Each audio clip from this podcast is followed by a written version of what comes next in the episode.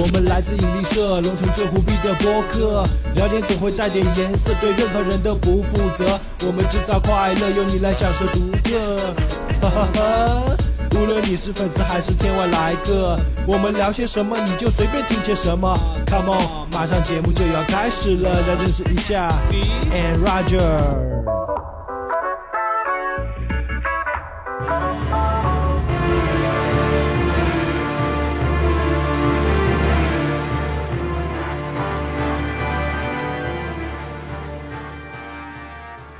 大家好，我是你们的大主播 Roger 大周。嗯，大家好，我是二主播 Steve 文迪。好的，我们新一期节目啊又见面了啊。那这期节目看起来好像标题很恐怖哈，嗯，那其实没那么恐怖，这是一期科普节目，哦，科普节目、呃，而且将是一个系列节目，哦，因为最近我是啊、又看了很多书啊。嗯那因为我这个个人很喜欢这种恐怖片啊、惊悚片、悬疑片这种类型嘛，嗯，所以说我想跟大家分享一下这种恐怖形象的演化。哦，演化，啊，对对对对对，所以说今天的一个标题叫做“血祭生命”嘛，嗯那你听到这个词能联想到什么？很画面就都是血，哎呀，对，跟血相关的恐怖形象肯嗯定是吸血鬼了，对，对不对？那今天我们就是来聊一聊吸血鬼这种形象，嗯它的一个演化吧。哦好，吧它有一个就是变化的过程，是不是？对对对，其实可能跟我们现在所了解的不太一样嗯，啊、比如说我们现在我们能看到吸血鬼作品一般是什么？《很暮光多之城》哎，暮光之城对的对德古拉伯爵，还什么金琴三百年是吧？还五百年的，那那个其实算老的了。啊老现在我们大多数看到的是都是这种青春少男少女，嗯然后都是就是很俊美嘛，嗯，然后永生不灭，啊，吸血然鬼后日要记吸这样的，血，对哎吸血鬼日记啊。嗯那其实吸血鬼这种形象在刚刚出现的时候，可能跟我们想象的跟完全不一样。嗯，该是怎样的？嗯、这个我们先呃慢慢道来，好吧？好我们先进一段音乐。好的，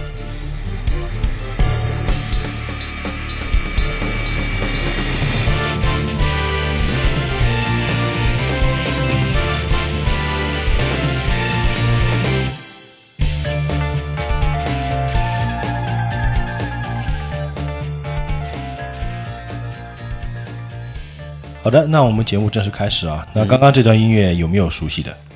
肯定有啊，对，嗯，就是我们恶魔城，哎，玩过这个游戏吗？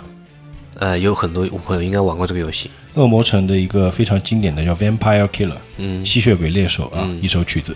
那呃，我们节目就正式开始了啊，好，我们就废话不多。那其实 “vampire” 这个词啊，就是吸血鬼这个词呢，你知道最早是出现在什么时候吗？嗯，什么时候？出现在一七三四年。哦，一七三对四， ，vampire 指的就是吸血鬼。嗯，吸血鬼你知道有什么能力吗？呃，力大无穷，反正永生不死。应该说是超越一般人类的力量和速度，嗯，对不对？然后是呃，应该算是不会老吧。哎，不老不死，对，还有就是他可能食物肯定是只能吃鲜血嘛，对，吸血鬼嘛。嗯，而且尤其喜欢喝女人的血，哦，女人的血对不对？然后吸血鬼还会变形，还会变形啊就。比如说变成蝙蝠啊、狼啊或者烟雾。嗯，那我这边有个问题，那嗯女吸血鬼呢？你吸血鬼可以吸男人啊。哦，那另外还有一点，吸血鬼在镜子里是不会有影子的，哎，对对对，就跟那个鬼没有腿是一个道理，是吧？ 那是幽灵，对不对？啊，幽灵啊，然后吸血鬼最怕什么？怕什么？首先肯定是十字架了，哎，还阳光对吧？就阳很光是吸血鬼的这种，就是怎么说呢？或者说紫外线吧，紫外线，嗯，对，用紫外线灯也可以。吸血鬼的这个致命的杀杀手，嗯，就是用阳光，嗯，呃，吸血鬼还怕那个纯洁的水、圣水，哦，圣水、还有大蒜，大蒜，嗯，对，还怕银气，哦，银，嗯，对，银色的，呃，也不是银色啊，银质的东西。 银但质，但有的在有的电影里面，就是吸血鬼他是不怕银气的，可能狼人更怕银气啊。嗯，那如果要杀死吸血鬼，除了阳光呢，还有一个方法，就是要在吸血鬼躺在棺材里的时候，用木桩嗯，刺穿他的心脏，并且把他的头砍下来，哦，嗯那就这样必死无对对疑嗯对。，这样才能彻底的杀死吸血鬼。那吸血鬼这个形象，它是怎么来到我们这个人呃这个这个世人的那个面前的呢？嗯其实最早吸血鬼传说是没有任何插图的，嗯，这个完全靠这个讲述者的水平，还有这个听众的脑补。嗯那当时很多故事呢，在描述当中的呢，他其实那个时候的吸血鬼跟我们现在了解的个僵尸啊，或者是丧尸，其实是还蛮相似的，嗯，因为他是从坟墓里爬出来的嘛，所以身哦上穿的就不是正常的衣服，可能穿的是裹尸布。裹尸布，哎，然后那因为它时间长了嘛，可能有一半已经腐烂掉了，嗯，就一半骨架，可能一半肉身，没然有后走，路又就像丧尸一样的，哎，就踉踉跄跄的。嗯但是呢，呃，这种形象在这个浪漫主义作家的革新之下，嗯吸血鬼的形象就发生了一次非常大的转变。嗯，就是他从这种像丧尸一样的形象，变成了专门吃普通人的贵族，哦，他也不再穿裹尸布了，嗯，取而代之呢是穿黑色的天鹅绒斗篷。斗篷，哎，对，那吸血鬼这个形象首次出现在舞台上是什么时候呢？嗯是在一九二四年。哦，一九二四对年，对对，他当时有一个导演叫做汉密尔顿·迪恩，嗯，他改编的舞台剧《德古拉》。对，德古拉应该是个伯爵是吧？对，德古拉伯爵，他是有原型的，嗯，这后面我会提到。嗯，然后呃，德古拉这个形象呢，在这个舞台剧上呢，跟以前又有不同。他嗯在斗篷上面呢，多出了一个非常显眼的立领。你看我们现在很多看到的，呃，德古拉伯爵，你搜图片，它总是有两个尖尖的立领，嗯对不对？嗯，黑色斗篷，嗯就像我们看的那个《精灵旅社》，嗯《精灵旅社》里面的德古拉伯爵就这种形象，哎很经典，而且梳的一个大背头，嗯对不对？那为什么要做这种立领呢？首先，这个大立领呢，能够起到遮遮掩头部的作用，因为吸血鬼它是一种神秘的形象嘛。嗯然后呢，在舞台上，演员就可以这个脱下戏服的时候啊，从夹板或者暗门当中溜走，嗯然后给观众看到就是一一个斗篷在这个舞台上，嗯，就造成一个视觉冲击嘛。哦，另外呢，这种立领呢，在灯光的照射下去啊，看起来很像那个蝙蝠的翅膀。嗯，对，对，嗯那除了这个立领以外呢，吸血鬼还有一个最基本的一个视觉特征，嗯，就是它的嘴，嘴鲜红的嘴，哦，嘴是鲜红的，还有尖牙，哦，尖牙呢？尖牙用来吸血嘛。嗯。但是呢，这个在十九世纪的时候呢，基本上是没有人见过吸血鬼的尖牙的，嗯，也没有人对此做出过任何的描述。哦，这个时候就是在默片时代，就十九世纪之前的默片时代啊，嗯吸血鬼的牙齿在电影当中只出现过两次。哦，两次对对，你知道第一部嗯默片吸血鬼电影是什么吗？是什么？呃，是很早很早的电影了，是一九二二年的，哦，确实还蛮叫诺斯费拉图。诺斯费拉图这里面的吸血鬼是什么样子呢？首先，他没有头发，啊，跟我一样，嗯，对。然后呢，呃，他看起来就像一个非常苍白的老人，嗯，但是他有非常重的黑眼圈。然后他的两颗尖牙是什么样子？就有点像啮齿动物，哦，像老鼠那种尖牙，嗯是集中在中间两块，就就集中，就就很像什么海狸啊、嗯仓鼠啊那种牙齿，嗯就看起来特别猥琐。嗯，嗯，然后呢，另外一次是在一九二七年的电影叫《午夜伦敦》， 午夜伦敦，嘿，这个长牙就更加搞笑了，嗯，它就是你的上颚是一排很整齐的尖牙，那有点太搞笑了，这个嗯就看起来很像一排篱笆。篱笆呀，那直到有声电影出现之后，将近二十年的时间里面，就是吸血鬼的这种牙齿都被应该是当时可能是禁忌吧，嗯，不允许去出现这样的尖牙，嗯，所以很多时候就是你看到电影里面吸血鬼在开口说话的时候呢，你是看不到任何牙齿的，你看到的是一个黑洞。对，然后那个时候彩色电影出现之后呢，呃，一九五八年的时候，由那个克里斯托弗里嗯，主演的一部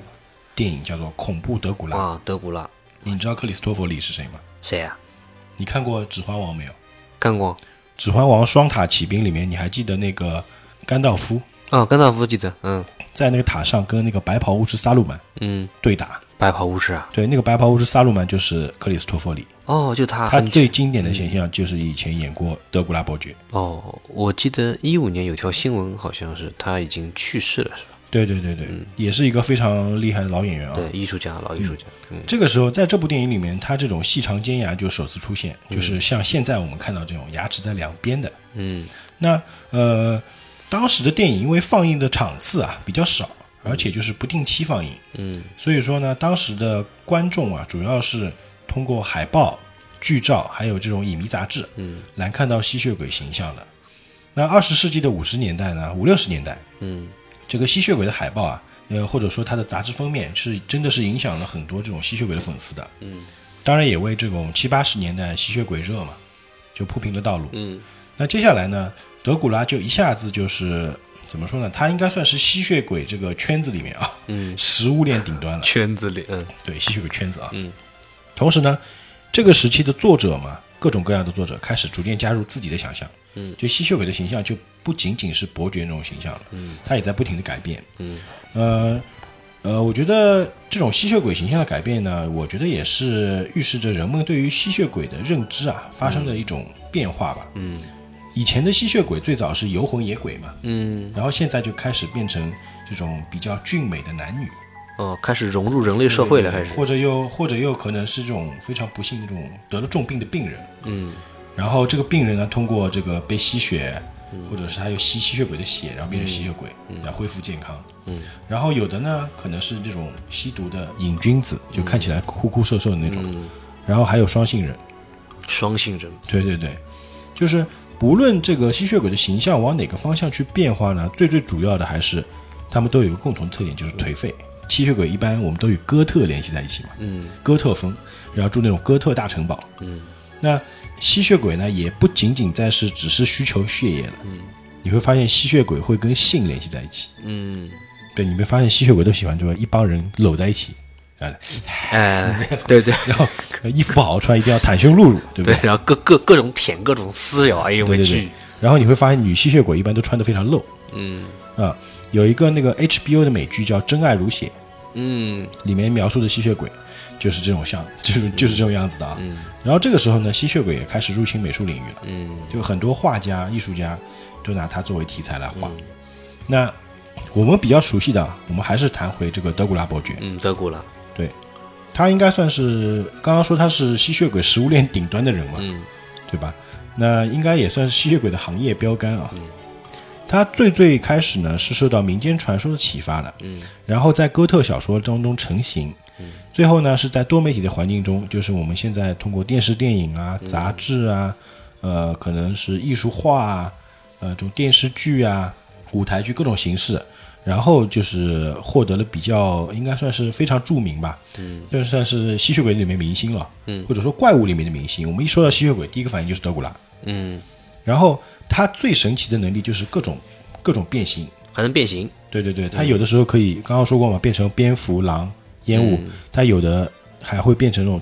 蝙蝠怪，很大的那种蝙蝠怪物。嗯，其实你看，呃，蝙蝠侠这个形象其实也是跟吸血鬼是相关的，对，刚我想就是说要、嗯要对就是敌人或者说是坏人造成恐惧嘛。对心理上的压迫，对，那你知道德古拉伯爵其实在历史上是真的有这样一个人的，哎，你确有其人，对他，呃，你知道德古拉城堡在哪里吗？哪里啊？真的有这个城堡，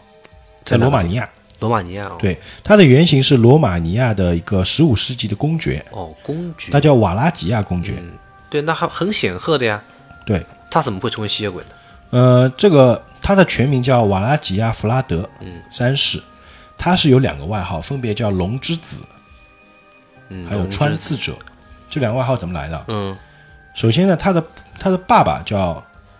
瓦拉德，叫德古，德古，嗯，德古他他们的姓氏是吧？算是，他的英文名叫 Vlad Dracu。嗯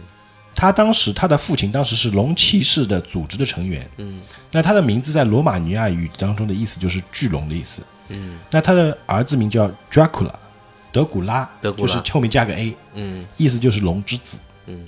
那另外一个外号怎么来的呢？就是他是因为他是一个怎么说呢？他是一个非常残暴的人。哦，然后当时是那个呃奥斯曼土耳其帝国是是在侵略这个罗马尼亚嘛，嗯，然后呢他会做一件事情，嗯，他会把俘虏施以穿刺刑。哇，好残忍啊！穿刺刑你知道是什么样子吗？知道，就听起来可能会很疼啊，嗯就是拿一根很尖的、长长的这种木桩，嗯，从人的后面就菊花哎刺呦进我去，去，哈哈哈！然后通过整个身体再从口就嘴里面再穿出哎来，呦我去，然后啊呢再把这些俘虏的尸体呢排起来、排列起来，从他的城堡一直往前排。嗯，那当时记载，他的城堡外面有差不多将近两万根木桩。两万根，对对对，你想那些土耳其的侵略军远远看到他这个木桩就觉得很恐怖了。对，太恐怖了，好对，好而残且忍虽然他就是非常的残暴嗯嘛。但是罗马尼亚人是把他就视为民族英雄的，嗯因为他当时打退了这个奥斯曼土耳其帝国的侵略嘛。嗯现在在那个罗马尼亚的特兰西瓦尼亚，嗯然后你知道那个呃精灵旅社的电影叫《Hotel Transylvania》，嗯，就是精灵旅社的意思，其实就是特兰西瓦尼亚旅馆，哦，就是现在真实的特兰西瓦尼亚确实有这座城堡，而且它是当地最著名的一个旅游景点。嗯然后你知道有一部电影叫《惊情四百年》吗？嗯，这个知道，对，这个里面是那个基努里维斯演的吧？嗯对对？吧？然后里面这个德古拉的造型就是使用了这个穿刺公爵的这个形象。穿刺公爵，哎呀，对，我们可以去找一找啊，这个嗯网上都搜得到，这是真实事件。嗯。然后呢，在呃一八九七年，德古拉的小说出版之后的第四年里面，嗯呃，人们一般都是通过想象力来补全这个吸血鬼之王的形象、啊，嗯，因为这个小说里面没有任何一张插图。哦，没有长，哎，当时他的作者叫斯托克，嗯他在这个书里面是怎么来形容这个吸血鬼呢？嗯，书里面是这么说的啊：一个高个子的老人，你可以想象一下这画面啊，一个嗯高个子的老人，除了一缕长长的白色胡须，哦，白色胡须，胡子剃得干干净净的，嗯，从头到脚裹着一袭黑衣，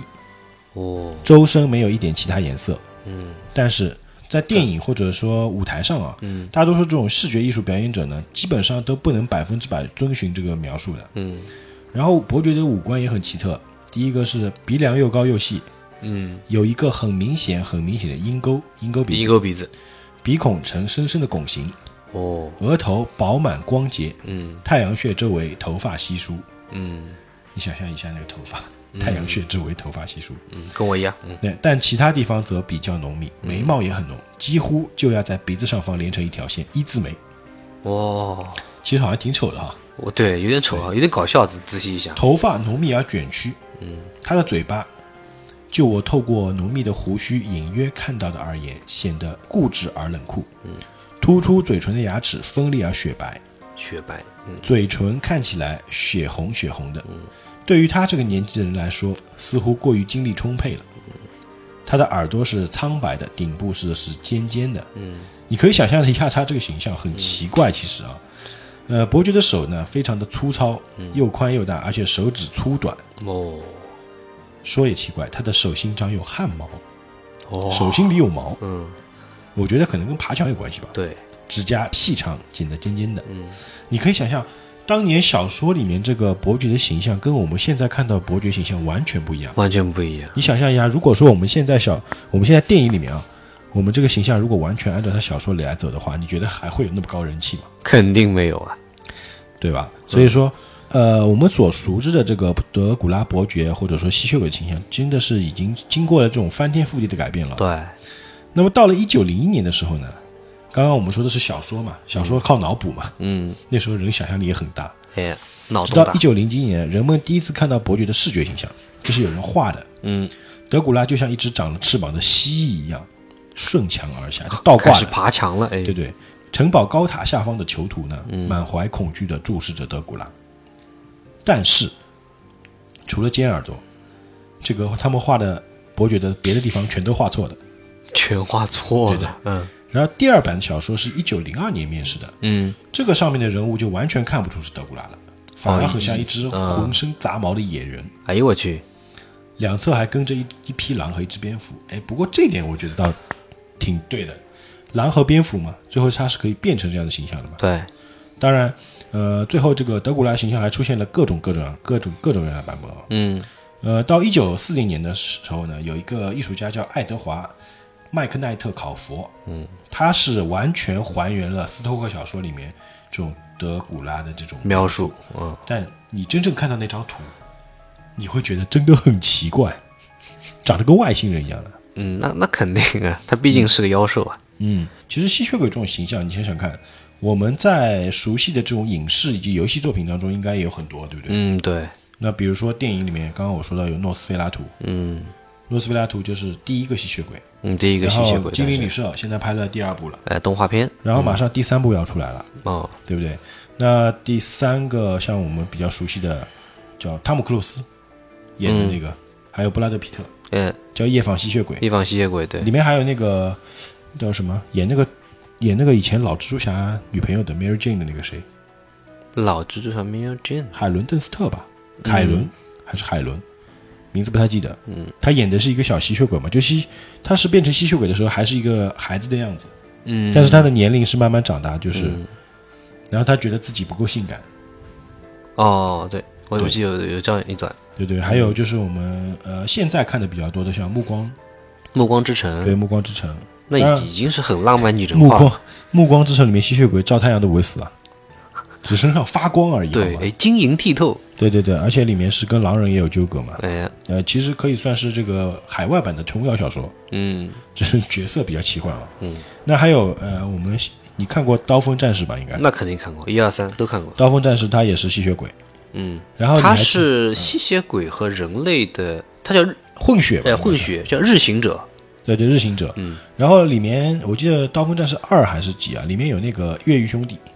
啊，越狱兄弟，对，对对，有有有，呃，哥哥是演的吸血鬼王，嗯，然后弟弟是演的一个好像算是一个反骨仔，对他背叛了那个刀锋嘛。好像还有那个死侍的那个那个男演员的，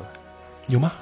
那这个我还不太清。你知道《刀锋》是也是漫画漫画作品改编的，，对，漫威的吧？是漫威还是？是漫威，肯定是漫威威是吧对，那还有一个是那个《黑夜传说》，嗯，黑夜传说，嗯，很经典。呃，《黑夜传说》里面凯特凯特姐姐啊，嗯，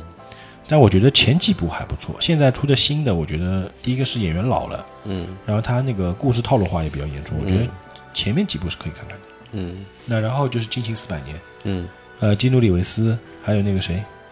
演那个名字我不太记得，经常演那个呃《黑暗骑士》三部曲里面那个戈登局长，哦，高登局长，呃，我知道，这这个个演员演员叫什么名字？ 不知道，很尴尬，人 家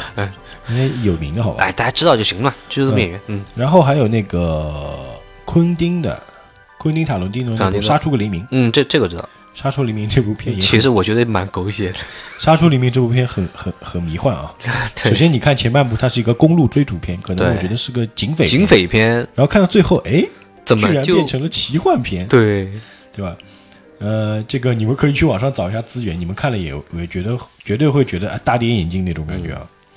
呃，日本的话有出过一个电影动画电影叫《吸血鬼猎人 D》，哦，吸血鬼猎人知道，对对，里嗯面包括有出现有德古拉，还有那个吸血鬼女王、嗯卡米拉，然后比较近期哦，还有一个那个狼叔，嗯，哦，金刚狼叔演的，狼叔演的那个范海辛范海辛，哦，范海辛也里蛮面是经不典光是吸血鬼，什么狼人、的狼人啊，啊，人造人，嗯对，各种怪物都出现了啊。呃，然后还有一部喜剧片，我倒是非常推荐的，嗯，叫《吸血鬼生活》，哦，对，它也是一部伪纪录片，其实，有纪录片。然后他还应该算是致敬了这个诺斯菲拉图，嗯，里面有一个他们的一个室友一直藏在这个最深处的，就是长得跟那个诺斯菲拉图里面那个吸血鬼一模一样， 然后一帮逗逼，嗯，然后动不动就是把人叫到自己家里吸血，然后弄得地上到处都是，然后一帮人还打扫卫生。清扫战场，对对对，然后还有一部就是《德古拉元年》，对，这个这部这个片子已经把吸血鬼史诗化了，好吧，对对史诗巨作这样的感觉把它了，形容成诶应该算民族英雄吧，哎民族然后英雄，嗯对对对，就有我觉得是应该是把这个穿刺公爵这个形象给用进去了。嗯，嗯，那美剧里面像是比较多的，看的比较多的，像《吸血鬼日记》啊，也都是比较嗯俊美的男女啊。嗯，然后《真爱如血》哎，这呃，样《真爱如也血》是反正口味也挺重的、h b o 出的电影、哎出的电视剧你们也懂的。嗯，还有那个《血族》，对，血族那这个片子，它里面把吸血鬼怎么说呢？呃，应该算是原始化了一点。嗯，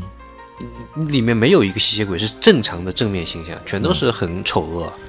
而且他把他当当当成了一个现代全世界的一个病菌在传播这样的一个概念。就是变成有点像丧尸病毒了。嗯对，丧尸病毒，对，也也不唯唯美。嗯嗯，这个其实应该算是不同的角度吧。嗯我觉得《血族》，我推荐这种喜欢看末世片可以看一看啊。嗯，还有《吸血鬼猎人巴菲》。嗯，啊，这个我没看过，但是我看到过一句吐槽说，人要怎样变成吸血鬼？嗯，首先你要被吸血鬼吸咬你一的口血，，嗯，然后你再吸他 的血，总之就是吸来吸去。对， 其实有点恶心啊。那呃，我们这边科普一下啊，嗯，想变成吸血鬼呢，首先你要被吸血鬼咬，嗯，再濒死的时候，嗯在吸这个吸血鬼给你的血，嗯那你就可以成为吸血鬼 嗯，啊。我们 不要去尝试了。有好吧毒那另外也很难尝试，呃前提像你必须要找到一只吸血 鬼才能开始。啊，那吸血鬼游戏那当然就是恶魔城，嗯，恶魔城，恶魔城已经出过很多代了啊。那刚刚我们片头曲就是恶魔城的片头曲。嗯，那其实，在电脑上、PC 上也还有那个凯恩的遗产。那可能这个比较冷门嗯啊，很多人老游戏可能八零后可能会比较知道，还有那个吸血莱恩。嗯，吸血莱恩讲的是个女吸血鬼，然后她她的敌人是纳粹，我记得有这样的一部电影，还是嗯，美剧啊超级大烂片。对超级大烂片，对，吸血莱恩，千万不要看，千万不要看。相信你们会忍不住去看的。你可以去网上搜一下啊。对，基本上这个翻拍《吸血莱恩》这个导演，他翻拍的所有游戏电影都是烂片，嗯，而且他非常坚持，对，非常坚持拍烂片他。的风格是拍烂片嘛，嗯那呃，基本上对于吸血鬼的这种形象啊，这种介绍，呃，我希望大家能够去通过电影或者呃小说或者电视剧啊、游戏这种形象再去多多了解，因为吸血鬼是一个非常流行文化嘛，也算是。嗯、那今天对于这个吸血鬼的介绍，哎，就到这边。那如果有呃有什么问题的话，我们可以在我们的这个留言区留言啊。那呃，我们这档节目也成也会成为一个系列节目，比较短小精悍的啊。嗯，那下一期我可以预告一下，下一期我们将要讲的是行尸走肉，哎，就是丧尸。嗯，好的，那我们节目到这边结束。那最后送上我们的片尾曲，来自《月下夜想曲》。好，大家晚安。